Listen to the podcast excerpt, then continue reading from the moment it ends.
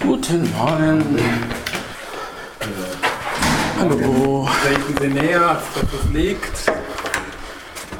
Ihr habt hoffentlich Brötchen mitgemacht. Ich höre schon, dass ihr Brötchen mitgebracht habt. Dann kannst du Kaffee ansetzen. Ja. Das ist gut, danke. Herzlich willkommen zum Lagergespräch Nummer 152. Das ist viel Holz, wenn ich nur darüber nachdenke. Wir sind auch schon bald neun Jahre dabei. Im Juli, Ende Juli sind es neun Jahre. Wir haben die Lage schon so massiv besprochen. Eigentlich müsste die Welt inzwischen völlig in Ordnung sein. Äh, leider funktioniert es zumindest nicht so eins zu eins. Und ich verrate Ihnen jetzt mal ein Geheimnis. Ähm, Franz Josef hat Themen vorgeschlagen und ich habe gedacht, oh je, davon weißt du ja so gut wie nichts. Das ist eigentlich selten. Aber mittlerweile sieht man daran, das habe ich ja in den letzten Lagegesprächen schon erklärt, wie sehr ich mich von den aktuellen und aktuellsten Nachrichten zurückgezogen habe. Was ich natürlich weiß, wenn wir über die FDP sprechen, dann kann ich natürlich viel dazu sagen, weil die FDP sozusagen die Opposition in der Koalition ist. Aber bei den anderen Themen ist es zumindest schwieriger. Mhm. Und du hast gesagt, Franz Josef, du willst was über ein Attentat erzählen. Ja, aber bevor wir zum Attentat kommen, muss ich unbedingt meinen April-Scherz loswerden. Nein. Hast du den gesehen? Was? Mein April-Scherz. Nee, ich habe nichts gesehen. Also auf Marburg News, meiner Online-Zeitung, habe ich eine, am 1. April eine Meldung veröffentlicht, wonach ein sogenanntes Institut für politische Schlauheit mhm. auf die Straße Barfüßer Tor vor der FDP-Geschäftsstelle einen Porsche Targa 911 Cabrio geklebt hat mit Sekundenkleber. Sehr schön. Und das war natürlich ein kleiner Joke, weil äh, erstens gibt es kein Institut für politische Schlauheit Genau. und der Sprecher Philipp Ruchlos war auch frei erfunden, ebenso wie die sich empörende Carla Hinreich von der letzten Generation, die sich darüber beklagt hat, dass trotz ihres Exklusivvertrages, den ihre Organisation mit den Herstellern von Sekundenklebern hat, weil sie ja für die die wirksame Werbung machen, äh, äh, sich die dieses Institut erdreistet hat, habe, äh, da diesen Porsche dahin zu kleben. Sehr schön. Und jedenfalls äh, hat Philipp Ruchlos dann in meinem Beitrag auch noch gemeint, auch selbst mit E-Fuels lässt er sich nicht lösen, weil man weiß ja, dass Sekundenkleber mit Fett und Öl leicht zu lösen ist, dass das die Lösungsmittel sind. Und also E-Fuels helfen eben nicht. Ne? Und das war natürlich ein Aprilscherz. Also der 1. April ist vorbei, obwohl hier im Hintergrund noch so komische Geräusche sind. Ne? Und dann denken die Leute, ihr habt einen Vogel oder so. Ne? Hast du ja mehrere.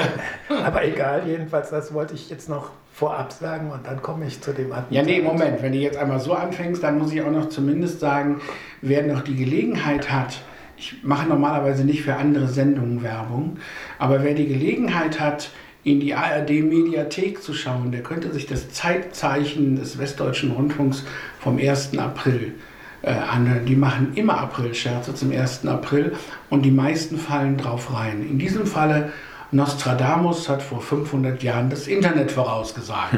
Sehr schön, eine Viertelstunde. Ähm, wenn man weiß, dass es ein Aprilscherz ist, okay. Aber man kann, die machen es meistens so gut, dass man glaubt, es ist ein reguläres Zeitzeichen.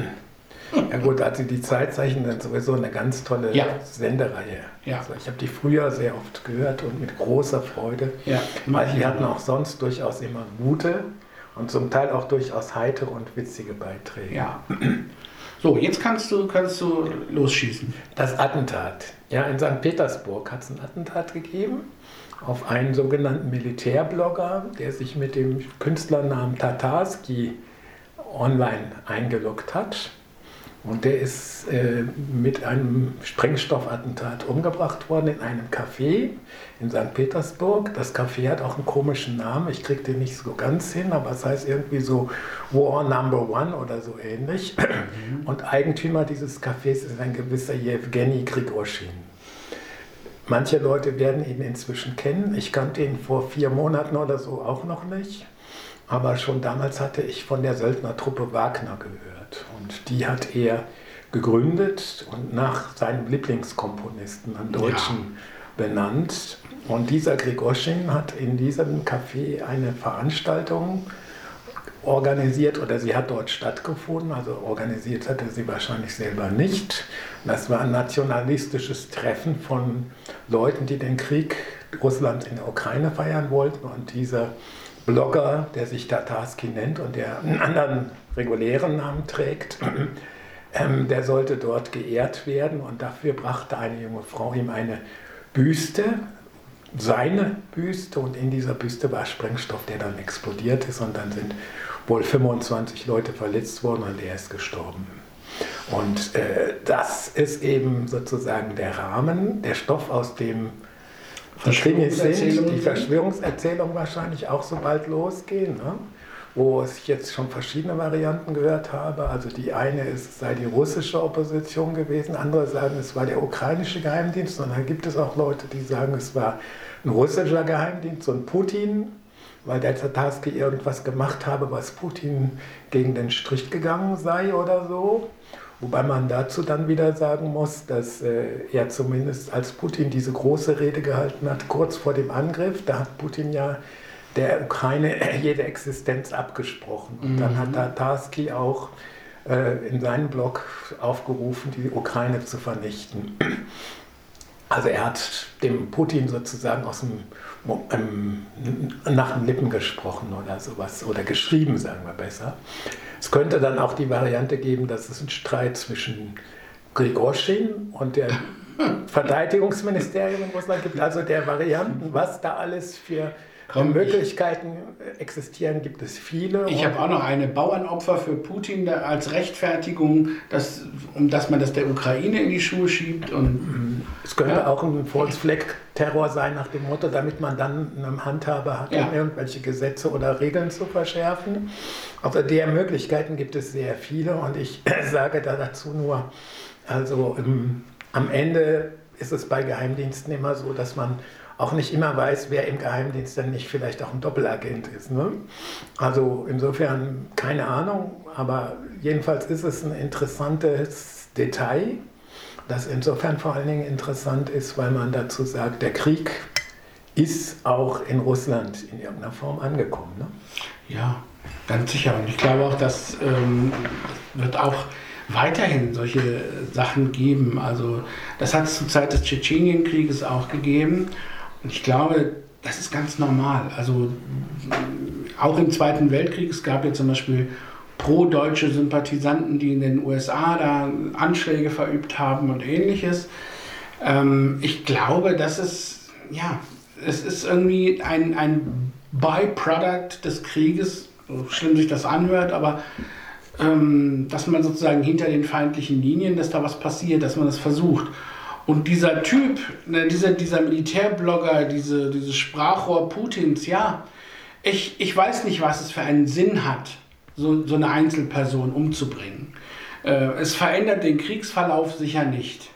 Mhm. Deswegen, wenn es jetzt Putin selber erwischt hätte, hätte ich das vielleicht anders gesehen, aber so finde ich das ziemlich mhm. sinnlos. Also ich finde es auch nicht unbedingt besonders wünschenswert oder so. Also ich befürworte solche Attentate nicht. Ja? Nee, klar. Ähm, man könnte es auch als eine Warnung verstehen, zumal wenn man sich überlegt, dass der Ort des Geschehens eben Jewgeni Grigoschin gehört und möglicherweise könnte es eine Warnung an Grigoschin sein, ja. dass man dem gesagt hat, hier, äh, nimm dein Maul nicht zu voll, ähm, auch in deinen eigenen Räumen bist du nicht sicher. Ne? Ja, aber solche Dinge nützen nie was. Ich finde, das ist irgendwie so, das, das weiß man eigentlich auch. Also aber Jens, Krieg, Krieg nützt am Ende auch nichts. Ja. Also das heißt, das ist eine schmutzige und kriminelle, und ich sage das, also so ein Attentat ist kriminell, ja? Klar. Das sage ich eindeutig. So ein Attentat ist kriminell, weil auch andere Leute in Mitleidenschaft gezogen ja. werden und weil es eine Art von Mord ist. Es ist Mord. Und, äh, aber ich sage, in einem Krieg ist die Kriminalität sozusagen eine Begleiterscheinung, wie du das schon gesagt hast. Ne? Ja. Wenn du das allerdings so sagst, es ist kriminell, dann könnten wir uns auch über den 20. Juli unterhalten. Der 20. Juli war letztlich auch ein krimineller Akt, aber wenn wir darauf eingehen, dann muss ich sagen, beim 20. Juli war es ja so, dass man versucht hat, Menschen zu retten, indem man den Diktator ermordet. Und die Leute, die das verabredet haben, die hatten alle ihre Skrupel, die sie vorher miteinander diskutiert haben. Und letztlich ist es so, dass es eine Art von Notwehr gewesen ist. Und im Falle von Dadaski sehe ich jetzt nicht, wo die Notwehr liegen sollte ja. in diesem ja, okay. Fall. Äh, wenn jemand Putin beseitigen würde, würde ich das anders sehen. Ja. Dann würde ich auch sagen, es ist ein krimineller Akt, aber es ist möglicherweise einer, den man rechtfertigen oder ähm, sogar erleichtert zur Kenntnis nehmen könnte. Also würde Putin durch einen anderen ersetzt, der dann den Krieg beendet, dann würde ich sagen, wäre das eine zielführende ähm, Aktion. Und dann wäre es auch ein krimineller Akt, dann wäre es auch Mord, aber dann wäre es ein moralisch vertretbarer Mord, ja. Ja, ja, ob es dann noch tatsächlich Mord wäre, ja doch wahrscheinlich durch die, durch die Heimtücke, die ja. äh, dabei eine Rolle spielt.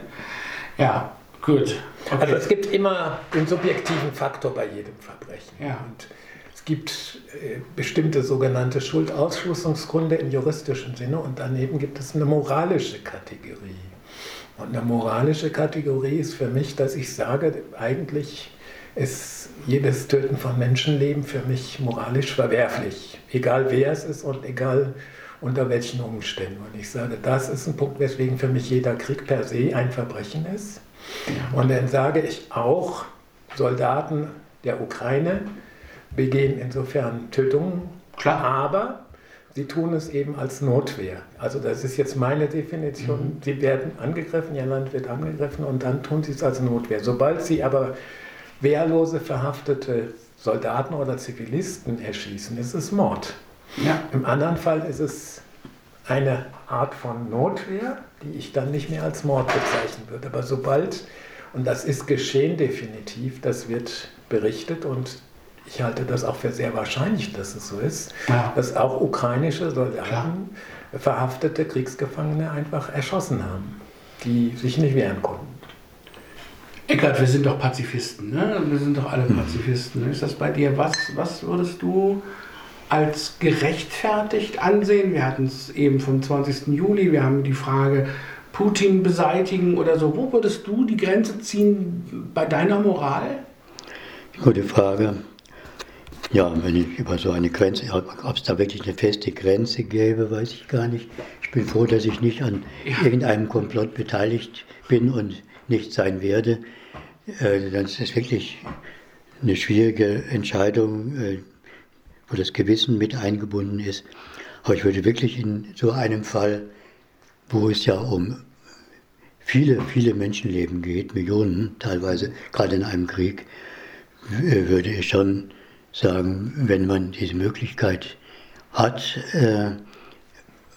jemanden zu beseitigen, um das zu verhindern, dann ist das sozusagen das kleinere Übel und dann muss man damit dann leben, dass man äh, oder sagen, dass man im Endeffekt doch eine gute Tat voll, äh, begangen hat.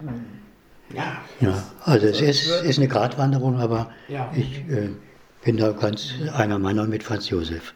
Also ich würde den Begriff gute Tat nicht gerne benutzen in ja. diesem Zusammenhang, aber ich würde sagen, es ist eine möglicherweise notwendige Tat. Ja. Also ich würde den Begriff gut durch eventuell ja, unausweichlich oder notwendig ersetzen. Und äh, das Zweite ist, es gibt immer Grenzfälle im, im Leben. Ja? Und ähm, das ist eben etwas, wo ich auch sage, dass ich im Moment bei diesen vielen, vielen offenen Briefen und Memoranden und mhm. Aufrufen, die es gibt, immer so das Gefühl habe, die Leute haben nicht völlig Unrecht. Aber wenn sie sich dann an den Bundeskanzler Scholz wenden und sagen, der möge den Krieg beenden, dann sage ich immer, es ist der falsche Adressat. Es ist nicht Olaf Scholz, dessen, in dessen Macht es liegt, den Krieg zu beenden, sondern es ist Wladimir Putin. Und das heißt, also in erster Linie müssten sich alle diese Leute an Wladimir Putin richten. Und dass bei dem natürlich äh, sie auf taube Ohren stoßen, davon kann man ausgehen. Ne? Ja, deshalb wenden sie sich an Olaf Scholz. Das ist ja, aber also, ne, äh, wenn man jetzt Olaf Scholz auffordern würde, Junge, jetzt sag mal was zum Cum-Ex-Skandal, wäre es eine andere Geschichte. Dann wäre es der richtige Adressat. Richtig, ja, da, da, sollte er mal was zu sagen. Und dann müsste er vor allen Dingen mal seine Erinnerungen und sein ja. Gedächtnis ein bisschen auffrischen, weil ich mir auch die Frage stelle. Also es ist jetzt ein bisschen gemein, was ich sage, aber ich sage, entweder hat jemand ein gutes Gedächtnis, Mach dann ist er geeignet nicht. als Bundeskanzler. Ich bin ja nur Sozialdemokrat. Mach, mach. Ja, also entweder hat jemand Gedächtnislücken, dann frage ich mich, ob er als Bundeskanzler geeignet ist. Ja. Ganz so einfach ist das. Also wenn jemand vergesslich ist. Ja. Wir sind alle äh, vergesslich. Oh, klar, natürlich. Also wir vergessen vor allen Dingen das, was wir gerne vergessen wollen. Ne? Also wir, wir sind alle vergesslich. Ähm, das ist allerdings keine Rechtfertigung, in so großem Stil vergesslich zu sein. Wobei ich die Medienberichterstattung tatsächlich schwierig finde. Ich habe gestern wieder gehört, ja, die Union will einen Untersuchungsausschuss wegen Cum-Ex, mhm. verstehe ich sofort, ist ihr gutes Recht, kann man machen. Ähm, ähm, und dann kommt dahinterher der journalistisch begrenzt korrekte Satz, ähm, die, äh, die Cum-Ex-Affäre hat den Staat, äh, was weiß ich, glaube um die 30 Milliarden oder sowas gekostet. Olaf Scholz hatte Verbindungen zu, zur Warburg Bank oder wie hieß die? Warburg, ja. Ja, ähm, und äh, deshalb äh, hängt er da voll mit drin. Nun muss man sagen, dass dieses Netzwerk, das den Cum-Ex-Skandal verursacht hat, natürlich längst nicht nur aus der Warburg Bank bestand. Äh, und er hängt da mit drin. Aber es klingt, je nachdem wie die Medien das formulieren, so, dass Olaf Scholz für 30 Milliarden Verlust des Staates verantwortlich ist. Und da bin ich dann immer ein bisschen vorsichtig. Mhm. Also er hat mit Sicherheit Fehler gemacht, das ist keine Frage. Aber wenn man es ins Verhältnis setzt, muss man sagen, da stecken auch noch eine ganze Menge andere Leute, die bis jetzt noch relativ ungeschoren da rausgekommen sind, mit drin. Und diese 30 Milliarden, die sollte man sich natürlich unbedingt bei den Verantwortlichen wiederholen. Ja, also bin ich ganz klar dafür. Zentrum des Cum-Ex-Skandals war übrigens in der Schweiz, das war ja. ein Jurist. Ja. Aber ich würde gerne, wenn das erlaubt ist, noch zwei Sätze zu der Familie Warburg sagen. Weil mhm. das ist eine ganz spannende. Geschichte, weil es gab einen Sidney Warburg und einen Abi Warburg. Okay. Das sind die früheren Eigentümer der Bank gewesen. Und Sidney Warburg war ein jüdischer Bankier, der eben in den USA saß und eben diese Warburg Bank auch in den USA hatte, der sie ursprünglich auch in Hamburg gehabt hatte. Und Sidney Warburg hat Adolf Hitler finanziert. Und Hitler hat ihm gesagt, Sie wissen, was ich mit den Juden vorhabe. Und Warburg hat ihm geantwortet, ich habe meinen Kampf gelesen. Und Sie geben mir das Geld trotzdem, soll Hitler gesagt haben. Und Warburg, ja. Das zu Sidney Warburg. Ähm, Abi Warburg der nächste im Bunde. Wie, wie, wie, wahrscheinlich ist, dass das stimmt? Das ist sehr wahrscheinlich. Dass die miteinander gesprochen haben. Das, das ist äh, nahezu bewiesen, dass okay. dieses Gespräch ungefähr so stattgefunden hat und dass das Geld an Hitler gelangt ist. Also dass Hitler, weiß nicht, eine Million Reichsmark oder so von, Abi, äh, von Sidney Warburg bekommt. Abi Warburg wiederum, das war der Erbe von Sidney Warburg, wenn ich das richtig im Kopf habe der saß in Hamburg und das war ein Kunstmäzen, der also Sammlungen, Kunstsammlungen angelegt hat und der ist vor Hitler geflüchtet und hat versucht, eine Datenbank anzulegen mit Kunstschätzen. und er war jedenfalls ein Verfolgter des Nazi-Regimes. Also das heißt, man muss dann sagen, der konnte selber sich in Sicherheit bringen, auch aufgrund seines familiären Einflusses. Ne? Ich glaube, der ist nach England gegangen, wenn ich das richtig erinnere. Ja. habe. Aber das heißt, in der Familie gab es, in der jüdischen Familie, das ist wichtig, gab es einen Unterstützer von Adolf Hitler und einen massiven, entschiedenen Gegner von Adolf Hitler in diesem, dieser Bankerfamilie. Das ist ja genau wie, äh, nur dass die nicht jüdisch waren, wie mit der Familie Göring. Ne? Äh, Hermann Göring, der große Unterstützer, und Albert Göring, sein Bruder, der halt viele Leute gerettet hat. Ja, also das war äh, auch so. Also es gibt, gab, gibt auch, geht auch durch die Familien durch. Aber selbst Hermann Göring soll auch Juden gerettet haben. Ja. Und zwar solche, die Künstler waren, der ja, Kunst gefallen hat. Ja. Aber eher seine Frau als er. Nebenbei. Genau, äh, genau. Im Aber egal, wie dem auch sei. Ja. Was ich nur sagen wollte, ist, dass man also auch mal die Geschichte dieser Bank betrachten ja. soll. Und was mir halt bei Olaf Scholz auffällt, ist, dass er schon eine sehr schillernde Vergangenheit hat, auch wegen der in Hamburg stattfindenden äh, Geschichte G20. dieses G20, wo er Polizeigewalt geleugnet hat, auch wegen Brechmitteleinsatzes und ähnlicher Dinge. Also diese Liste habe ich schon in der Vergangenheit mal aufgemacht, muss Genau. ich mich immer wieder gebetsmühlenartig wiederholen. Und ich habe ihn ja jetzt auch in Marburg erlebt, als er hier war. Ne? Und irgendjemand meinte, der ist ja viel kleiner, als ich gedacht hätte. Aber die Ki Kinder und Jugendlichen vom Kinder- und Jugendparlament waren relativ beeindruckt von ihm, weil er relativ schlagfertig war. Und das hatte ich, ich hatte ihn so dröge Mhm. eingeschätzt. Und in dem Umgang mit den jungen Leuten war er eigentlich recht äh, pfiffig, flott, locker. Das gab ja auch mal jetzt in den letzten Jahren, da gab es ja so, so Sendungen, wo, wo Politiker, ich glaube vor der Wahl war das auch, von Jugendlichen befragt Von worden Kindern. sind. Hm? Von Kindern. Von Kindern, ja. Von Kindern befragt worden sind. Und da soll er ja auch eine recht gute Figur gemacht haben, im Gegensatz zu so manchen anderen äh, Leuten. Ähm, Armin Laschet war das damals. Laschet auch und dann auch die AfD-Leute, wo man dann, ja, warum äh, die, die, die deutsche Kultur so toll fanden und wo man sie dann fragte, was, was für ein Gedicht oder was, für ein, was, was finden sie denn so toll und man konnte es dann nicht rezitieren und ja. Nee, ich glaube, die hatten nicht mal Hermann Löns drauf. um das mal ein bisschen zu karikieren. Aber äh, was auch noch interessant ist, ich habe kürzlich gehört, da gab es einen Beitrag im Radio, da ging es um den wissenschaftlichen Dienst des Bundestags. Ja. Und da wurde der wissenschaftliche Dienst des Bundestags gelobt und dessen Leistung und auch, dass da zum Teil habilitierte Wissenschaftler sitzen. Und dann meinte die Interviewpartnerin, es gibt eine Partei, eine Fraktion im Bundestag, die hat in der Vergangenheit diesen Dienst nicht ein einziges Mal in Anspruch genommen. Ich sage nicht welche. Ja. Aber du glaubst, ich glaube, du weißt auch, welche das gewesen Ja. sein könnte. Denke schon, ja. Fängt wohl mit A an. Fängt mit A an, genau. So, Das ist der A-Effekt. ähm, das war das Thema. Attentat. A wie Attentat, A genau. Attentat Jetzt geht es weiter mit B wie Bombe, das hatten wir jetzt auch schon. Das ist ja mit dem Attentat verknüpft. Ja. Und was kommt dann? Äh, C hast du nichts, ne? C wie Chemie. Äh, äh, doch, da gibt es was Interessantes. Das Das habe ich jetzt aber sozusagen gerade aus der linken Hand geschnappt. gerade erfunden. Es gibt eine Frau, ich weiß den Vornamen nicht, ich weiß nicht, ob sie Sophia heißt oder so mit Vornamen Engelhorn. Vielleicht ist dir der Name geläufig.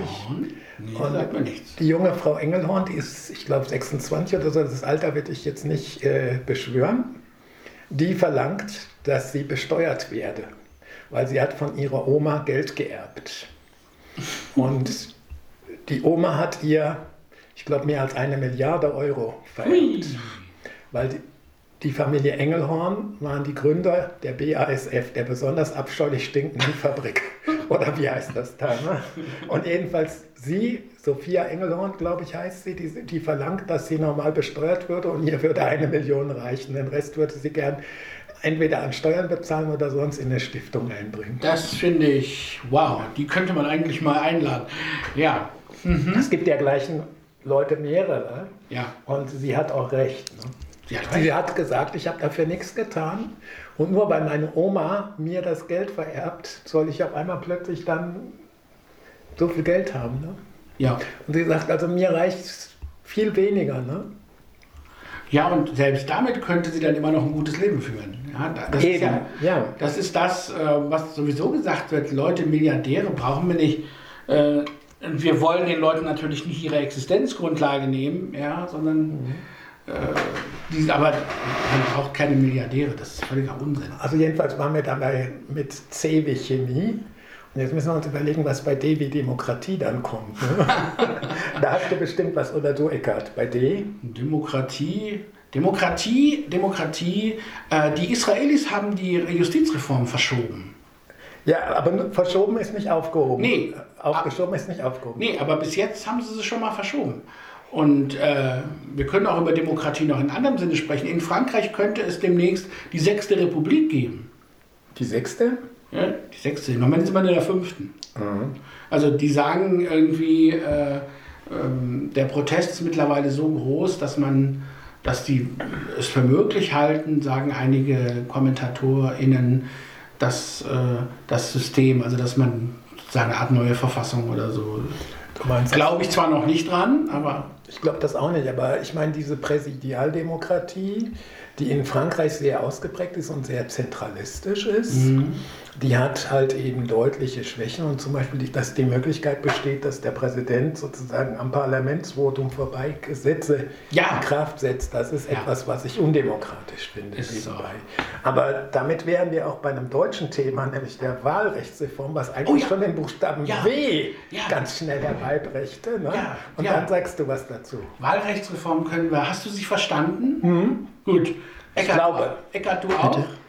Die Wahlrechtsreform. Die Wahlrechtsreform. Wie, was, die was sogenannte Ampel jetzt gerade macht. Ach so, ja, dass das Parlament nicht so groß, nicht so groß werden möge. Hast du also, verstanden, wie sie gemeint ist oder was, was dann sich ja, verändert? Was ich, weiß ich nicht so ganz genau. Also es soll auf jeden Fall kleiner werden. Klar. Und ähm, da muss natürlich äh, müssen Kompromisse eingegangen werden.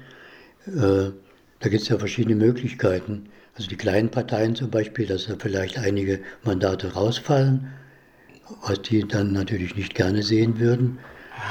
Und die CDU oder die CSU vor allem, glaube ich, hat da Bedenken entsprechend. Ja, es geht aber im Prinzip darum, dass es eine Deckelung gibt.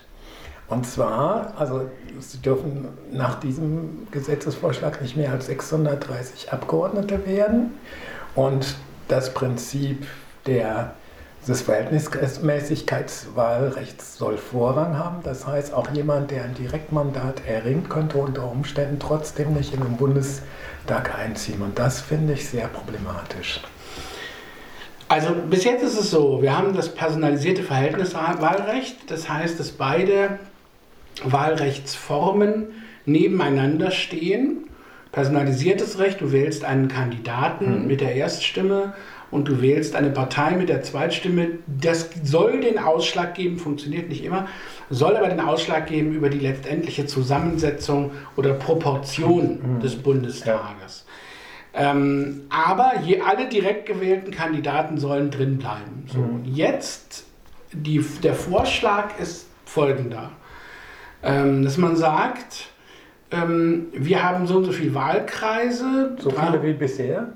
Das bleibt gleich? Ja, 299, beziehungsweise ja. ich glaube, man wollte es auf 300 nee, erhöhen, aber egal. 299. 299. Ist der Beschluss, ist ja beschlossen. Ist beschlossen, ja, ja, genau. Also mhm. 299 ist, ist gleich geblieben. Mhm. Ähm, man sagt jetzt, dass man ähm, die Überhangmandate, also die, die gleich, also die über das Maß, was eine Partei in einem Land normalerweise an Zweitstimmen hat, ähm, durch die Erststimme errungenen Mandate, dass man die dadurch wegrationalisiert, dass die, die am wenigsten mit der Erststimme gewonnen haben, äh, rausfallen, bis es wieder stimmt.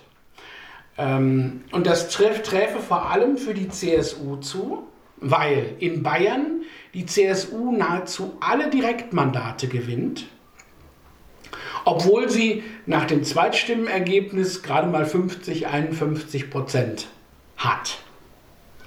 Und das ist also dann dadurch kommen diese vielen Überhangmandate zustande, die dann auch ausgeglichen werden müssen, damit das Zweitstimmenergebnis am Ende wieder stimmt. Und äh, deswegen wird der Bundestag unter anderem so groß. Also die CSU ist ein, ein echter Motor für, für die Größe des Bundestages. Ähm, wenn man aber am Ende dafür sorgen will, dass die CSU zwar ihrem Stimmenanteil gemäß drin ist, aber dass nicht alle Direktkandidaten drin sind, dann macht man das eben so, dass man sagt, diejenigen, die am wenigsten stark gewonnen haben, fallen raus, bis es stimmt. Und natürlich steht es der CSU frei, und das tut sie ja auch, diese Leute auf die Landesliste zu setzen zusätzlich sodass sie tatsächlich trotzdem in den Bundestag kommen. Das wäre ja dann eben nicht mehr der Fall. Also der Trick bei dem neuen System ist ja, dass praktisch äh, die Stimmen verteilt werden, wobei die Erststimmen sozusagen angerechnet werden. Aber das Problem ist, das Wahlrecht ist sehr kompliziert. Ja. Und äh, es gibt im Moment zwei Parteien, die hadern. Das sind einmal die Linken, weil die Linken haben von der Regelung Gebrauch machen können, die Stimmt. auch problematisch ist, nämlich die haben drei Direktmandate errungen, errungen und dadurch ist auch die ganze Fraktion reingekommen. Ja. Und ich bin der Meinung, die drei Direktmandate hätten sie kriegen sollen, aber nicht die ganze Fraktion. Mhm. Also das ist äh, mein Verständnis von Demokratie. Und das Zweite ist, ähm, dass ich sage, ähm, auch in Bayern wäre die Frage, ob man nicht ebenso wie die Fraktion eine Fraktionsgemeinschaft macht von CDU und CSU, man auch auf Bundesebene einfach nicht landesweit schaut, sondern dass man sozusagen bundesweit dann guckt. Das, was ich wichtig finde an den Direktmandaten, ist die Tatsache, dass sie eine regionale Vertretung abbilden. Und das ist für mich das Entscheidende. Funktioniert nicht. So. Äh, das funktioniert nur problematisch, das ist richtig. Aber grundsätzlich ist mein Standpunkt, dass es Regelungen gegeben hätte, die man hätte finden können, die fairer wären. Und das Zweite ist, ich finde, beim Wahlrecht wäre es eigentlich notwendig, dass man einen Konsens findet. Das war allerdings mit der CDU in der vorgegebenen Zeit nicht möglich. Man muss dazu wissen, es gab ein Urteil des Bundesverfassungsgerichts, das den Gesetzgeber verpflichtet hat, eine Lösung zu finden. Und letztlich hat das die CDU verhindert. Das muss man schon sagen, dass die CDU erstmal die Verhindererin war. Und ich finde die Regelung, die die sogenannte Ampel gefunden hat, aber auch nicht in Ordnung. Also meiner Meinung nach ist die auch verfassungswidrig. Also das kommt jetzt drauf an. Ähm, das, sie wäre nur dann verfassungswidrig, ehrlich gesagt, weil die Verfassung würde auch ein reines Verhältniswahlrecht zulassen. Richtig, würde das zulassen, richtig? Würde es zulassen. Deshalb ist, kann sie eigentlich nur dann verfassungswidrig sein, wenn damit grundsätzliche Repräsentation eingeschränkt wäre. Und das sehe ich nicht. Ähm, was, ich, was ich sehe, ist, dass sie mit dem bisherigen und uns lange vertrauten Wahlrecht gebrochen, mit, der, mit den Prinzipien des bisherigen uns vertrauten Wahlrechts gebrochen hat. Ich sehe aber kaum eine andere Möglichkeit, äh, das zu ändern. Denn ähm, wenn wir, also es wurde ja vieles durchgespielt und viele Experten haben sich damit auch befasst. Mhm. Wenn wir sagen, wir behalten die Wahlkreise und alle Wahlkreisgewinner ziehen ein, mhm. dann hat man einfach das Problem, dass man sagt, dann muss man den Rest so aufstocken, dass da nach dem Verhältniswahlrecht der Bundestag nach den Stimmen entsprechend zusammengesetzt wird. Mhm. Wenn man das tut, wenn man das nicht auf Landesebene täte, sondern auf Bundesebene, also wenn man zum Beispiel mhm. sagt, die Parteien haben nur eine Bundesliste, mhm. ja, auch das könnte man ja versuchen. Man könnte sagen, mhm. okay, aber auch das macht den Bundestag nach den Berechnungen der Experten, die ich so ein bisschen nachvollzogen habe, erheblich größer, weil, weil unter die ähm, zum Beispiel 46 von der CD, CSU gewonnenen Wahlkreise kommst du nicht runter. Ja? Das heißt, die sind einfach da. Und das heißt, du musst die entsprechend, wenn die, wenn die, äh, wenn die, wenn die CSU eben nur 5% der Stimmen hat, ja, dann musst du, dann musst du sagen, okay, du brauchst 920, also 930 Abgeordnete, um diese 5% hinzukriegen. Nee, nee, der Punkt ist der. Mein Standpunkt ist, dass ich sage, die Direktmandate der CSU müssen mit denen der CDU ja, ja, das in einem ja. äh, und Fraktionsgemeinschaft gerechnet werden. Und das heißt also, dass alle 46 Leute einziehen und ja. dass die CDU-Leute einziehen, die da sind. Und es wird dann geguckt, wie viel Prozent hat die Gesamtunion. Klar. Und dann muss man gucken, wie viel davon ist schon besetzt. Und der zweite Punkt ist, dass, also es gibt ja jetzt eine Differenz zwischen den 299 und den 630 von ja, 30, äh, 331 Mandaten. Ja, genau. Und diese 331 wären dann im Prinzip Ausgleichsmandate. Und das ist im Prinzip tendenziell richtig, wobei ich dann dazu sage, es müssten garantiert sein, dass jeder direkt gewählte Kandidat, der direkt gewählt worden ist, auch einzieht. Ja. Vielleicht könnte man da noch einen Trick reinsetzen, indem man sagt, also der direkt gewählte muss mindestens, was weiß ich, so und so viel Prozent haben. Also dass nicht jemand mit 20 Prozent direkt gewählt einzieht, sondern dass man dann sagt, er muss zusätzlich vielleicht noch was weiß ich, mindestens 36 Prozent haben oder so. Aber das ist ja dann, dann würdest du ja auch selbst die Leute ausschließen, wer hat die heute noch? Ja. Dann würdest du ja selbst die Leute ausschließen, die nach dem jetzigen System drin wären, weil das flexibel gehandhabt wird. Ja, ja, nee, der, der Punkt wäre der, dass wenn ich sage, grundsätzlich zieht der Direktkandidat, der gewählt wird, in einen Wahlkreis ein. Ja, immer. Ja, immer.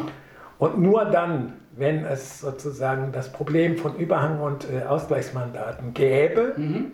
dann würde ich sagen, jemand, der weniger als 35 Prozent hat, der zieht nur dann ein, wenn für seine Fraktion noch Plätze frei sind. Und die Landesliste, so tritt, und die Landesliste tritt überhaupt nur, die Landesliste tritt überhaupt nur dann an, wenn eben nicht genügend ja, Direktmandate. Ja so. Das ist ja jetzt auch schon so. Ist ja so.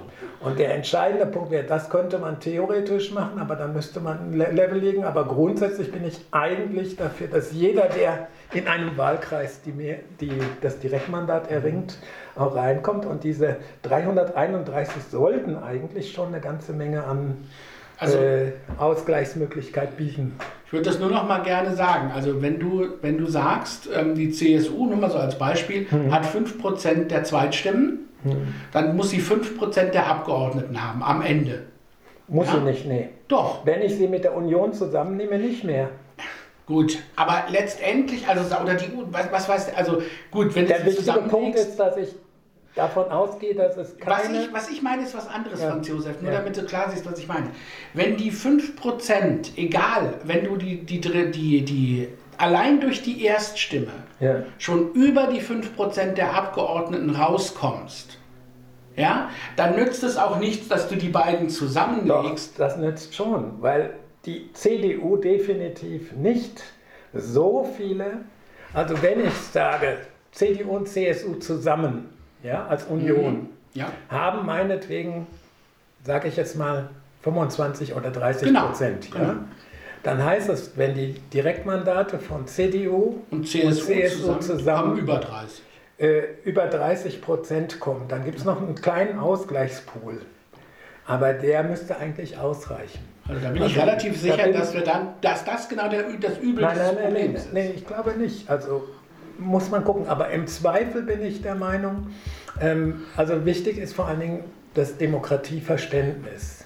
Ja. Und das Problem, das wir haben, und dieses Problem ist eigentlich das Allerschlimmste überhaupt, ist, dass diese ähm, Demokratiereform, also diese Wahlrechtsreform, mhm. äh, nicht in der Öffentlichkeit vermittelt worden ist und dass sie nicht mit großer Mehrheit einmütig von den Parteien mhm geschaffen worden ist und dass die Parteien in einer Blockade- und Besitzstandshaltung eine Einigung verhindert haben und dass das dazu führt, dass die Demokratie beschädigt wird. Richtig. Und das ist das Hauptproblem. Die Demokratie und das Empfinden der Menschen, zur Wahl zu gehen, wird dadurch beschädigt, dass die Leute sagen, wenn ich jetzt meine Erststimme abgebe, wozu tue ich das, wenn dann hinterher nicht sicher ist, dass der, den ich wähle, überhaupt ins Parlament kommt. und das ist ein massives Problem und ich finde, die Parteien hätten eine verdammte Pflicht gehabt, eine Lösung zu suchen und das wäre nicht einfach gewesen, das weiß ich. Eine verdammte Pflicht gehabt, Lösungen zu finden, die von allen akzeptiert und dann ja, auch vermittelt worden wären. Aber die, äh, also es gibt ja rundherum uns, wir haben, es, wir, wir haben hier in Deutschland ein Riesenwahlrechtsproblem hm. und schaue ich mich um in den Ländern rundherum, die haben das nicht. Warum nicht? Und das sind zum, zum größten Teil, lassen wir mal Ungarn und so weg, sind es auch demokratische Länder. Mhm. Ähm, der, der Punkt ist, glaube ich, ähm, dass wir uns eben nicht von diesem personalisierten Verhältniswahlrecht lösen können, was wir sollten. Also ich bin zum Beispiel der Meinung, es gibt, äh, ich nehme mal so ein Beispiel, in Holland gibt es zum Beispiel das äh, Wahlsystem mit äh, Vorzugsstimmen, also ein bisschen was wie Kumulieren und Panaschieren, mhm. wo es gar keine Erststimme gibt, wo du aber aus einer langen Liste mhm. Leute, die dir gut gefallen, wählen kannst und die sozusagen nach vorne mhm. wählen kannst. Wenn, und und äh, sowas finde ich zum Beispiel eine gute Idee, dass man dann sagt, okay, wir machen keine Erststimme, aber wir machen äh, die Möglichkeit oder wir sorgen für die Möglichkeit, dass du die Person die vielleicht auch aus deinem Wahlkreis kommt, die irgendwo aus der Liste ist, dass du die, wenn du das willst, nach vorne wählen kannst. Hat natürlich den Nachteil, dass die Personen nach vorne gewählt werden, die im ganzen Land beliebt und bekannt sind, ähm, weil sie dann mehr Vorzugsstimmen bekommen. Aber äh, trotzdem ist es so, dass man sagen kann, naja, wenn jemand wirklich richtig gut ist und richtig bekannt ist, dann kriegt er die auch. Unser Vorteil war ja immer, dass alle Regionen vernünftig vertreten sind durch diese Erststimme, dass man sagt. Und durch die Landeslisten. Durch die Landeslisten auch, klar. Aber vor allem auch durch die, also noch, noch kleinteiliger, dass die Regionen durch die Erststimme vertreten sind. Ich sehe das inzwischen aber so, die Leute, die im Bundestag sitzen, die verlieren nach und nach, kann es zumindest von unserem Marburger Abgeordneten, kann ich das sagen, den Kontakt zum Wahlkreis. Ähm, das ist, ist einfach so. Da ist, da ist nicht mehr viel. Der Lebensmittelpunkt ist nach Berlin verlegt. Die meiste Arbeit ist in Berlin. Die kommen hin und wieder zu irgendwelchen Sachen in den Wahlkreis und sind dann nach zwei Minuten noch wieder weg, weil sie unbedingt noch anderes machen müssen, was dann wieder in Berlin stattfindet. Und ich glaube, dass, dass unser personalisiertes Verhältniswahlrecht nicht mehr das erfüllt, was es erfüllen soll.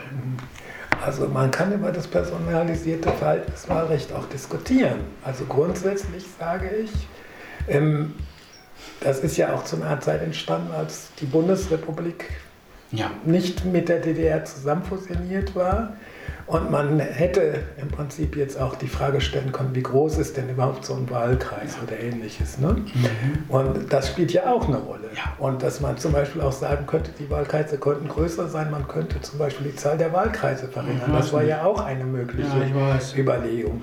Und äh, mein Standpunkt ist nur der, dass man diese äh, Diskussion über das personalisierte Verhältniswahlrecht in Deutschland mit den Wahlberechtigten führen müsste. Also mein Standpunkt ist, es müsste eigentlich eine Volksabstimmung über verschiedene Modelle geben, bei der am Ende verschiedene Varianten zur Wahl stehen und man dann in einem gestuften Verfahren die Bevölkerung darüber abstimmen lässt, wie ein Verfahren aussehen soll, wie viel Mandate Obergrenze gewünscht sind. Also ich bin auch der Meinung, man müsste definitiv den Bundestag an einer bestimmten Stelle begrenzen. Also 630 scheint mir auch eine halbwegs ja. vernünftige Größenordnung zu sein. Und man müsste zweitens dafür sorgen, dass die Regionen vertreten sind. Und dann muss man gucken, wie man das am besten hinkriegt. Und dann muss man außerdem noch eine dritte Frage stellen, die auch eine Rolle spielt, die wir jetzt noch nicht erörtert haben, nämlich die Frage Männer-Frauen. Weil ich mhm. auch der Meinung bin, auch wenn es inzwischen ja auch die ganze Frage des fluiden geschlechtlichen Zwischenraums gibt, dass ich immer noch der Meinung bin, dass man auch in irgendeiner Form abbilden muss, dass ein Bevölkerungsquerschnitt ist. Und den haben wir im Bundestag auch nicht, ja, weil die Akademiker überwiegen, weil wir kaum Menschen mit Behinderungen haben oder Menschen mit Migrationserfahrung oder Migrationsgeschichte oder ähnlichem.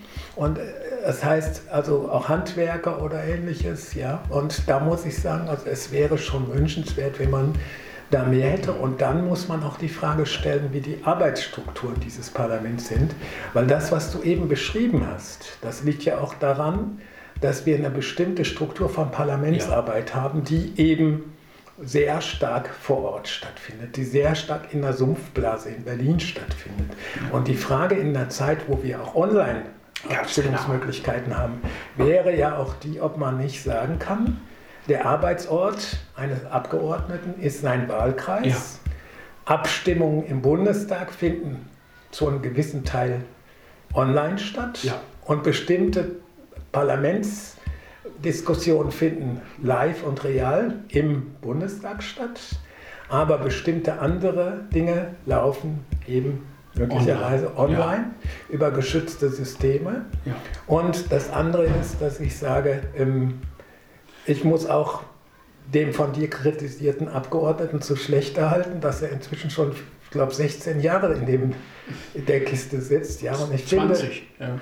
Er geht auf die 20 zu, glaube ich. Oder ja, 2002 waren es 20. Ja, also jedenfalls, der ist sozusagen direkt von der Uni. Wie war das? Kreissaal, Hörsaal, Plenarsaal. Ja.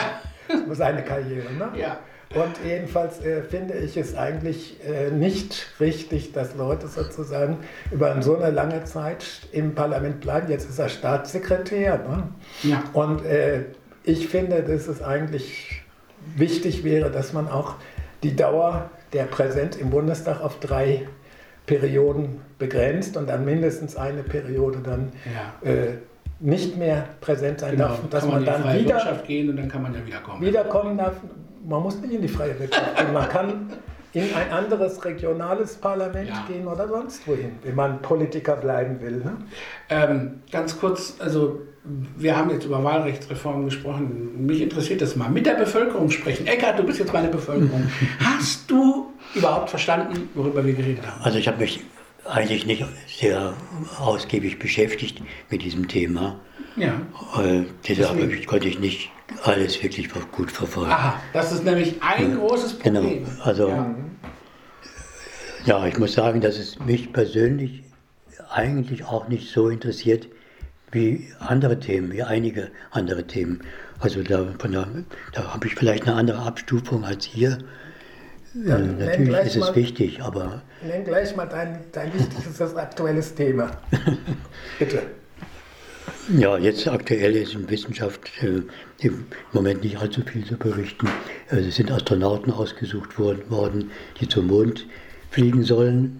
Äh, in ein bis zwei Jahren erstmal um den Mond herum. Ach so, die. Und also noch nicht landen, aber es sind vier Astronauten, amerikanische, ausgewählt worden und vorgestellt worden. Okay. Das fiel mir jetzt so. Und da war auch eine Person of Color dabei und eine weibliche. Eine, eine, genau, eine Frau und drei Männer. Okay. Ja. Selbst das habe ich nicht gehört. Was ist denn mit mir los im Moment? Das ist ja furchtbar. Das ist unglaublich. Also, nee, aber es ist halt, also gut. Also ich finde Wahlrecht halt deswegen ja. wichtig, weil es uns, weil es um unsere Repräsentation geht. Richtig. Und es gibt noch ein anderes Modell, das ist der sogenannte Gesellschaftsrat. Dann, ja. dann wären wir nämlich bei einem anderen Thema, nämlich der sogenannten letzten Generation wieder. Mhm. Ne? Ja. Also gefordert wurde von denen ja auch ein Gesellschaftsrat. Und denkbar wäre ja auch, dass man zum Beispiel diese Wahlrechtsreform einem Gesellschaftsrat ja. auftrügelt. Dass man sagt, der Gesellschaftsrat soll ein Wahlrecht entwickeln was für alle dort Anwesenden möglichst einvernehmlich ähm, akzeptabel ist. Kurz erklären, was der Gesellschaftsrat ist. Der Gesellschaftsrat ist ein zufällig ausgewähltes Gremium von repräsentativ ausgewählten Menschen. Also das heißt, man schaut dabei, dass man einen Bevölkerungsdurchschnitt erreicht. Da wird gelost und gleichzeitig immer abgeglichen, dass die Personen auch wirklich repräsentativ für den Querschnitt der Bevölkerung sind, was Alter, Geschlecht, Herkunft, regional und Beruf und, und, und betrifft. Ja. Alles kann man natürlich nicht genau abbilden. Und das wird äh, dadurch, dass die Leute ja dann gefragt werden, nimmst du teil oder nicht? Und dann ja. sagen natürlich viele Leute nein, andere sagen ja und dann wird nachjustiert, sodass man einen möglichst repräsentativen Querschnitt hat. Ja. Also da wird schon Wert drauf gelegt.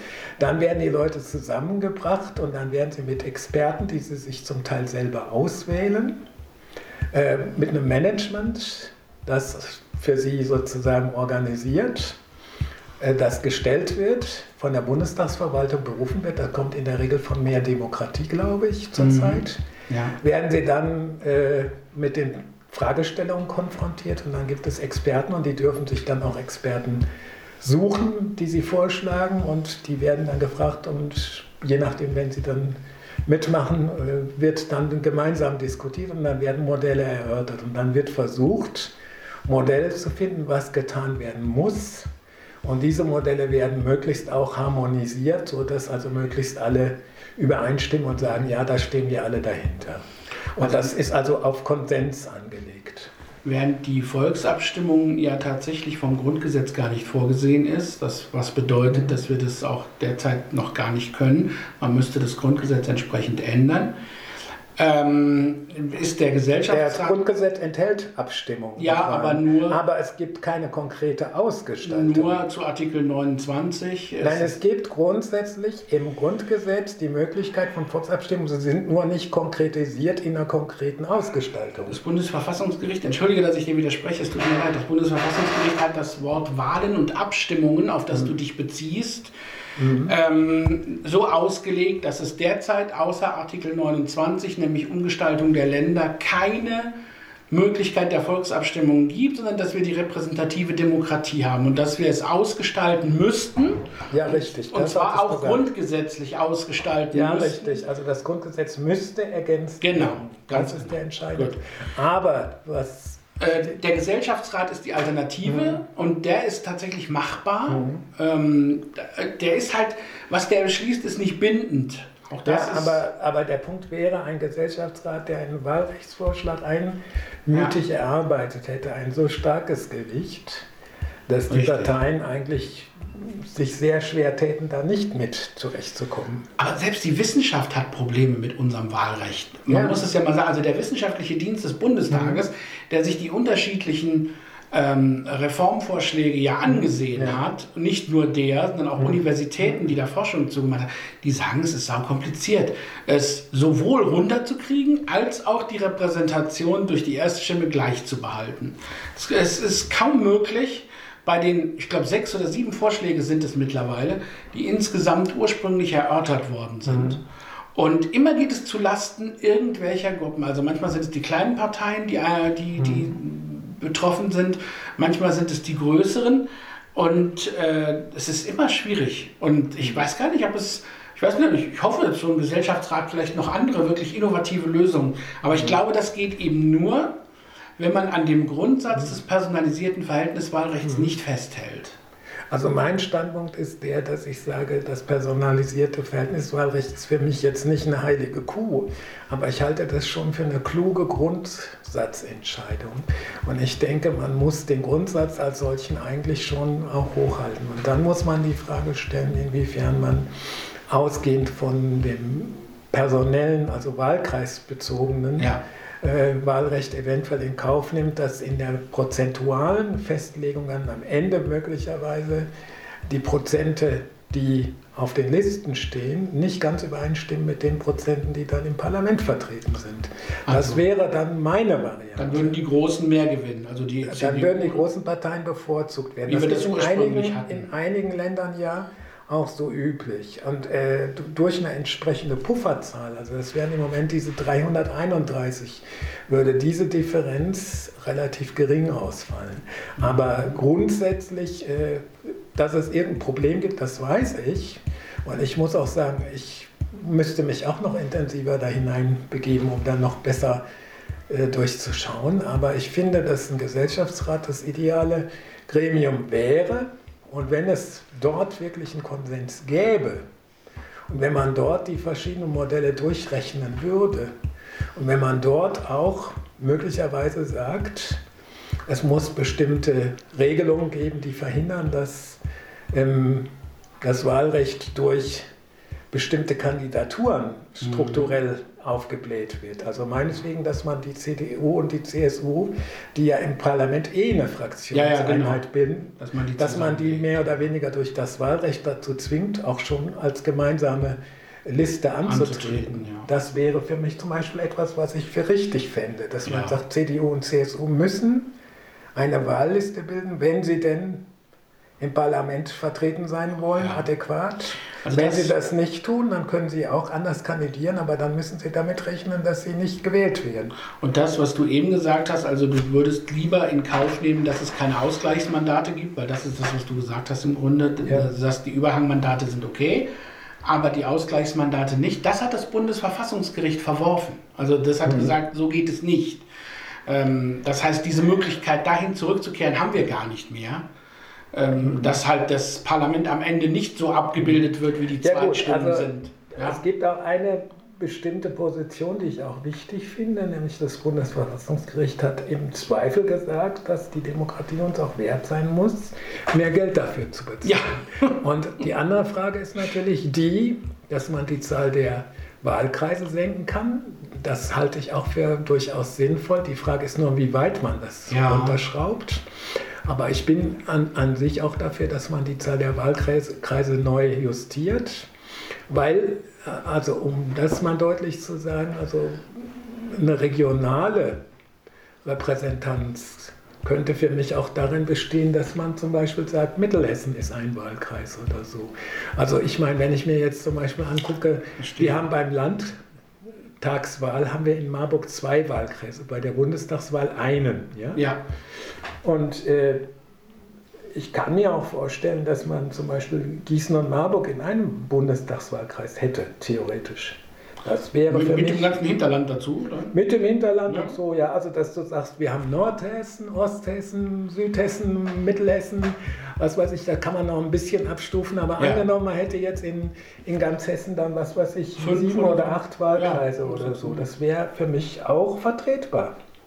Also man Ja. kann ja einfach eine bestimmte Personenanzahl zugrunde legen und sagen, wie viele Menschen leben. Und ich sage, wir haben in Hessen etwas über 4 Millionen Wahlberechtigte. Ja, Ja, und wenn du sagst, ungefähr pro Million Bevölkerung, Wahlberechtigte, also immer, also Ja. wir haben 6 Millionen, ungefähr gute 6 Millionen Bewohner, ungefähr gute 4 Millionen Wahlberechtigte davon, also 4, was weiß ich. irgendwas, genau. Also dann hätten wir meinetwegen fünf Wahlkreise oder so, ja. Ja, Das könnte ich mir vorstellen. Oder vielleicht auch für 500.000 ein, das wäre auch okay. Na gut, das ist ungefähr das, was wir jetzt hier, wir haben Hm, ja ich glaub, wir haben- 300, drei- die Zahl ist glaube ich 300 Ja. irgendwas 1000. Also ja, ja, die- aber, aber angenommen, wir würden sagen, also pro Million, Ja. groß, Größenordnung, Ja. Dann, und wenn es mehr als so und so viele Millionen sind, dann wird für die nächste angefangene Million wieder ein neuer Wahlkreis. ja, ja, klar, genau. Aber dann wäre auch die Frage, ob man auch länderübergreifende Wahlkreise hätte. Also dass man schlicht einfach sagt, die Wahlkreisgrenzen müssen nicht mit den Landesgrenzen übereinstimmen. Dann hast du natürlich Probleme mit den Landeslisten, dann müssten die anders zusammengesetzt werden, aber das, ist, das stimmt. Also darüber könnte man tatsächlich nachdenken und vielleicht sollten wir es dabei auch belassen. Wir können in Ja. die Tiefe dieses Themas Nee, nee, klar. Also der Punkt ist deswegen der Gesellschaftsrat. Also was ich für wichtig halte beim Gesellschaftsrat ist, solange wie ein Gesellschaftsrat themenbezogen ist, ist die Gefahr nicht allzu groß, dass er von Lobbyinteressen unterwandert wird. Ja. Und das Problem haben wir im Moment bei der Bundespolitik, womit ich zu einem anderen Thema überleiten möchte. Nee, nämlich hat gebrummt. Korruption. Der Eckart hat gebrummt. Ja, ich, ich hatte nur, hätte auch gesagt, genauso, dass man die Größe der Wahlkreise mit der Bevölkerungsdichte korrelieren sollte. Ja, ist, ist ist, ja- das hat ist ja schon, Franz Josef gemeint. Man könnte sie halt Ja. größer machen. Das Ja. Ja, ja, größer. Damit hätte man kleinere. Wenn wir wirklich von 300.000 auf eine Million gingen, dann hieße das, dann hätten wir nachher noch äh, gute 100, was weiß ich, Ja. Wahlkreise, so 100. Dann würde das auch hinhauen. ja. Also mit Ausgleichs- und, und, und Überhangmandaten und allem.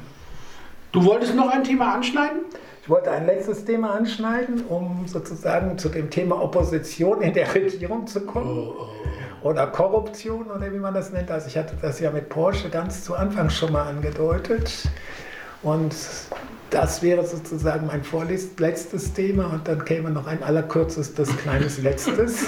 Aber ich wollte mal so viel sagen, also ein Gesellschaftsrat wäre, solange wie er themenbezogen arbeitet und zeitlich begrenzt Das ist, auch nicht in der Gefahr, sich allzu sehr vom Lobbyisten unterwandern zu lassen. Und diese Gefahr sehe ich zurzeit bei einer bestimmten Partei in der Bundesregierung, die sich mehr oder weniger zum Bremser aufschwingt. Ne? Aber Bremser glaub, mit dem Gaspedal. der Bremser mit dem Gaspedal und den E-Fuels. Ne? Da sind wir nämlich bei dem Buchstaben E, den hatten wir noch nicht, bei dem Buchstaben F wie Fuels oder F wie FDP oder Ja. so. Ne? Und äh, so weiter. Und bei dem Buchstaben O wie Opposition. Ne? Und wie Lindner. Ja, Ja, ja. nee, ist schon klar. Also das Genau. ist, äh, die glaub, FDP kann man, äh, das finde ich mittlerweile so ähm, unverschämt, dass äh, ich sage, eigentlich, naja gut, sie könnten sich keine Neuwahlen leisten, dann wären sie weg vom Fenster. Das Mhm. ist einfach, ist einfach so.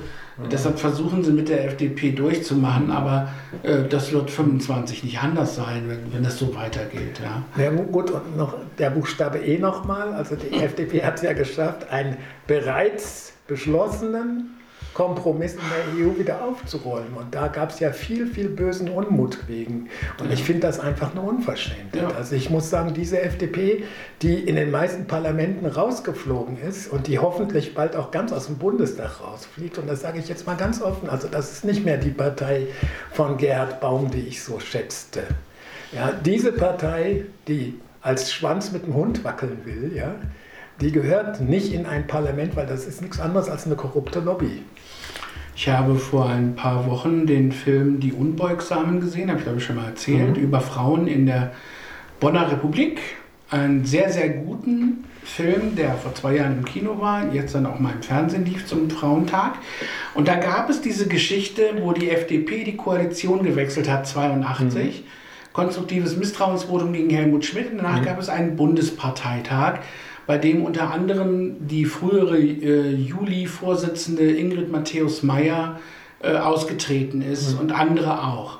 Und da kam in einer Tagesschau, in meiner Tagesschau, wie manche Leute immer so sagen, kam der Satz, äh, für viele, die jetzt austreten, wandelt sich die FDP jetzt, also durch diesen Wechsel, durch diesen Austritt, zu einer rechtsliberalen Partei. Da habe ich gedacht, guck mal da, 1983, äh, vor 40 Jahren, ähm, ist, hat diese, dieser Prozess tatsächlich begonnen. Also durch das Ende der sozialliberalen Koalition, die Wiederwahl Genschers mhm. zum Parteivorsitzenden und durch den Austritt vieler derer, die äh, sozialliberal eingestellt waren und damit auch vor allem im Bürgerrechtsbereich progressiv waren. Und äh, da ging es schon los. Ja. Wurde ja auch eine andere liberale Partei gegründet. Ich weiß nicht mehr, wie die sich damals genannt hat. Ja, stimmt. Also, ich glaube, die hieß auch irgendwas mit Sozialliberal oder hieß irgendwie liberal oder so, aber ich ja. weiß jetzt im Moment den Namen nicht mehr. Die ist aber relativ schnell ja, untergegangen, weil viele Leute sind dann zur SPD und andere zu den Grünen gegangen. Ne? Ja. Und hier der Peter Becker zum Beispiel war damals mit in der Gründung dieser Partei involviert. Der ist dann später auch eher so auf die grüne mhm. Schiene gewechselt. Ja. Und also grundsätzlich äh, muss ich sagen, das sehe ich auch heute noch so. Die, dieser Wechsel, man muss sich auch überlegen, unter Walter Scheel, also vor diesem Wechsel war die FDP die Umweltpartei. Das war die ja. erste Partei, da gab es noch gar keine Grünen, da hatten die schon Umweltthemen im Wahlprogramm. Die waren die ersten, die überhaupt mit Umweltschutz in größerem Rahmen Programm gemacht haben, in den Freiburger Thesen. Ja? Zusammen mit Gustav Heinemann, der nun kein FDP-Mann war, aber der gesagt hat, schon Anfang der 70er Jahre, nicht alles, was möglich ist, muss auch gemacht werden. Denn dazu muss man sagen, es gibt einen bekannten amerikanischen Nobelpreisträger für Literatur, John Steinbeck, ja. der schon in den 30er Jahren den ja. Umweltschutz propagiert hat, weil er damals die Dürren ja, in. Amerika beobachtet hat und ganz berühmt ist ja dieses, dieser Früchte Roman des Früchte des Zorns. Ja, ja. Und der beschreibt schon einerseits den Umweltschutz und hat ja auch sogar eine Umweltschutzorganisation gegründet, zusammen mit einem befreundeten Meeresbiologen. Muss ja. man sich überlegen. Das war da in den 50er Jahren, aber Meeresbiologe. Ne? Ja. Und äh, dann muss man dazu sagen, ein schöner Satz von ihm, der kolportiert ist, war, viele Menschen leben ein Leben und merken nicht, sie werden gelebt. Ja. ja? Und für mich ist es eben so, dass ich sage, am Ende äh, zu diesem Punkt, äh, also zu dieser Frage der FDP, dass diese Partei, wenn sie klug beraten wäre, wieder diese alten Grundsätze herausholen würde, weil ich habe viele FDP Wähler und Anhänger und auch sogar Aktive erlebt, die mir gesagt haben, wenn ich sie gefragt habe, wer sind denn deine Vorbilder, dann haben sie gesagt, Gerhard Baum und äh, Burkhard Hirsch und, und äh, vor allen Dingen auch äh, Leuthäuser Schnarrenberger. La, ja, Leuthäuser Sabine Leuthäuser Schnarrenberger. Und die Sabine Leuthäuser Schnarrenberger habe ich ja gerade erst, vorletztes Jahr ist es inzwischen schon bei der HU Mitgliederversammlung getroffen. Ne? Das sind für mich wirklich Personen, die ich respektiere. Ja? ja? Und die FDP wäre klug beraten, wenn sie diese Position herausholte und zum Ermöglicher statt zum Verweigerer würde. Aber Christian Lindner ist dafür der falsche Mann an der ja. Spitze. Und frauenfeindlich und rassistisch ist er zudem auch noch und Porsche-Fan und korrupt. Aber den, den, muss man nicht mal bestechen, weil er ist Porsche-Fan. Also der, nimmt nicht mal Geld dafür, sondern der muss nur sein Porsche haben. Aber ich würde jetzt zum Schluss zum ja, Thema kommen, um dann wirklich zum Schluss zu kommen, Thema, wo ich gern den Eckart ansprechen möchte, nämlich Ostern. Machst du irgendwas Besonderes an Ostern? Also was Besonderes eigentlich nicht. Also zu Feiertagen, besonderen, äh, treffe ich mich immer mit meinem Sohn. Diesmal allerdings nicht, äh, weil er sehr viel zu tun hat. Er steckt in seiner Abschlussarbeit. Wir treffen uns am Himmelfahrtstag. Äh, Aber ansonsten ist immer so ein bisschen so, geht es geruhsam und wir haben das Bewusstsein, heute ist ein besonderer Tag, den wir genießen können. Wenn man dann mal außer Acht lässt, was so sonst so in der Politik und in dem großen Weltgeschehen passiert, dann kann man natürlich nicht beruhigt sein. Also man hat dann so ein gewisses anderes Bewusstsein, wollte ich sagen. Eine, ähm, sehnt sich so ein bisschen nach, nach was Friedlichem, äh, verlebt den Tag persönlich vielleicht etwas ruhiger und besonnener. Und das Jens? ist so ungefähr alles. Entschuldigung, du Jens? Wir hatten ursprünglich vor, nach Hamburg zu fahren, Freunde zu besuchen, die wir jetzt ein paar Jahre nicht mehr gesehen haben, haben das aber inzwischen fallen lassen, freuen uns darauf, weil es wirklich viel zu tun gibt rundherum. Vier tatsächlich richtig ruhige Tage zu haben mit dem Karfreitag und äh, bis Ostermontag einschließlich. Das Einzige, was wir an diesen zwei Tagen haben, zwei Sendungen beim Ohrfunk. Das ist inzwischen so zum Alltag geworden, dass das auch Spaß machen kann. Also im Sinne von nicht nur Arbeit, sondern auch schön ist. Zumal das äh, schöne Sachen sind, wo eben am Karfreitag und am Ostersonntag entsprechend auch die Stimmung mit rübergebracht wird. Und das ist in Ordnung. Wir machen es so gemütlich wie nur eben möglich, diese vier Tage. Und äh, wir werden wohl keine Ostereier suchen, ich weiß nicht. Früher, nee, früher haben wir das gemacht, mal ganz ehrlich. Ja. Wir hatten äh, vor ein paar Jahren noch kam ein Freund von uns zu Besuch, der in Paderborn lebt, der kam oft zu Ostern. Und äh, wir haben in der ganzen Wohnung uns gegenseitig Ostereier versteckt. Also im Kühlschrank, irgendwo in einer Schüssel im, im Schrank oder äh, was weiß ich, im, im Herd, äh, im Backofen, wo auch immer. Das war immer sehr spannend, äh, ob unser Freund sich so viel einfallen lassen konnte, wo er die fand. Und er hat die meisten hat er gefunden. Das war sehr witzig. Und der ist auch sehbehindert oder? Der ist blind, ja. Das ist ja schon eine Leistung, muss ich sagen. ja gut, als Kinder haben wir auch Ostereier gesucht und ich muss ja sagen, ich esse gerne Eier, haben wir ja heute auch gehabt. Ja. Und äh, Ostern ist schon was Schönes, aber für mich ist eigentlich das Wochenende danach das Wichtigste, weil da haben wir auch unser Familientreffen, das wir jedes Jahr machen, wo ich mich mit meinen Geschwistern und zum Teil deren Kindern treffe. In diesem Jahr wird nicht dabei sein meine Nichte, weil die jetzt in diesen Tagen Mutter wird. Und äh, dann wird es für das Neugeborene wenige Tage nach der Geburt wahrscheinlich nicht gut sein und auch für die Mutter nicht dann dabei zu sein. Aber wir treffen uns in Münster in Westfalen, wo ich auch mal ein paar Semester studiert habe. Und ich bin lange nicht mehr da gewesen und ich denke, es wird für mich mal ganz interessant, auch mir dann wieder Münster näher anzugucken. Ja, grüß mir Karl Friedrich Börner. Ah ja. ja gut, also in Münster muss ich sagen, habe ich ja viele Erinnerungen. Das ist dann mal vielleicht irgendwie ein anderes Geschichtchen, was ich alles aus Münster erzählen kann. Also das sind dann schon die kleinen ja. Geschichten am Rande. Du bist, du bist kein Tatort-Fan, oder?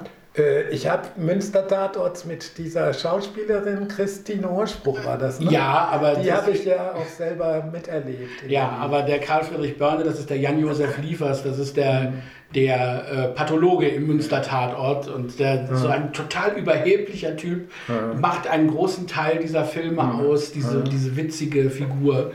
Ähm, deshalb habe ich gesagt, grüß mir Karl Friedrich Börner. Das ist die, ja, ja, nee, die also Figur ich muss sagen, die Christine Urspruch fand ich ganz interessant. Die ist klasse, ja. Die ist sehr witzig, sehr nett. Und äh, die habe ich mal in Berlin bei einer Tagung der Grimme Akademie kennengelernt. Ja, klar. Mhm. Aber ähm, mhm. das ist ganz kennt die halbe Welt. Das ist so. Das ist so.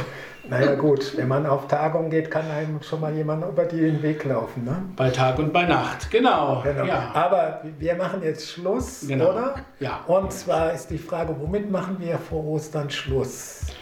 Ja, willst du den, willst du den ökumenischen Ostergruß singen? Nee, nee, das nicht. Wie geht der überhaupt?